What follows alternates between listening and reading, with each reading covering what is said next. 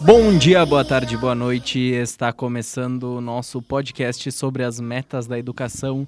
Eu sou o Guilherme, ao meu lado eu tenho o Leonardo. Opa! Simone. Oi! E Marjorie. Boa noite!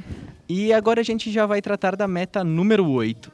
Então, a meta número 8, uh, ah, ela trata de elevar a escolaridade média da população de 18 a 29 anos de idade de modo a alcançar no mínimo 12 anos de estudo no último ano de vigência deste plano. Para as populações do campo, quilombolas, indígenas, comunidades tradicionais e dos 25% mais pobres, igualando a escolaridade média entre negros e não negros declarados à Fundação Instituto Brasileiro de Geografia e Estatística, o IBGE. Bom, as estratégias então.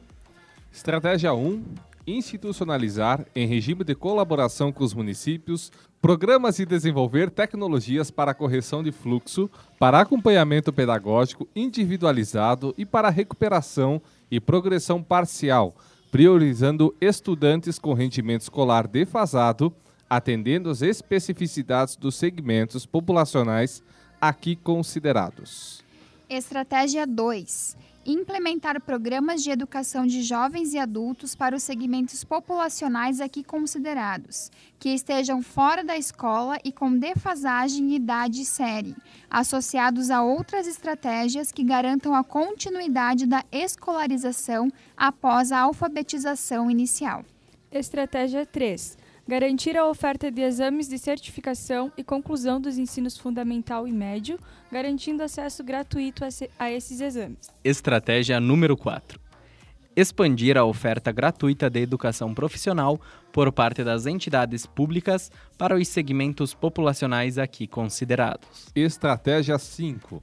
Promover entre órgãos governamentais, de forma intersetorial, o acompanhamento e o monitoramento do acesso à escola específico para os segmentos populacionais considerados nesta meta, identificando motivos de absteísmo e colaborando com os municípios para a garantia de frequência e apoio à aprendizagem, de maneira a estimular a ampliação do atendimento desses estudantes na rede pública regular de ensino.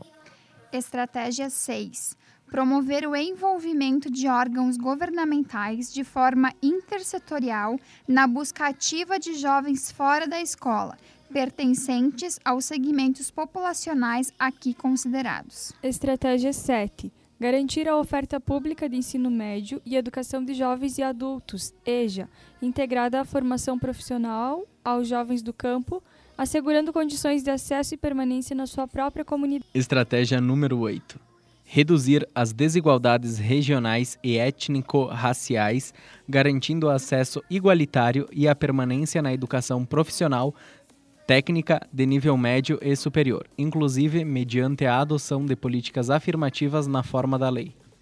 Estratégia 9: elaborar e efetivar, em regime de colaboração com os municípios, políticas de educação do campo que garantam a universalização da educação básica com acesso e permanência no próprio campo.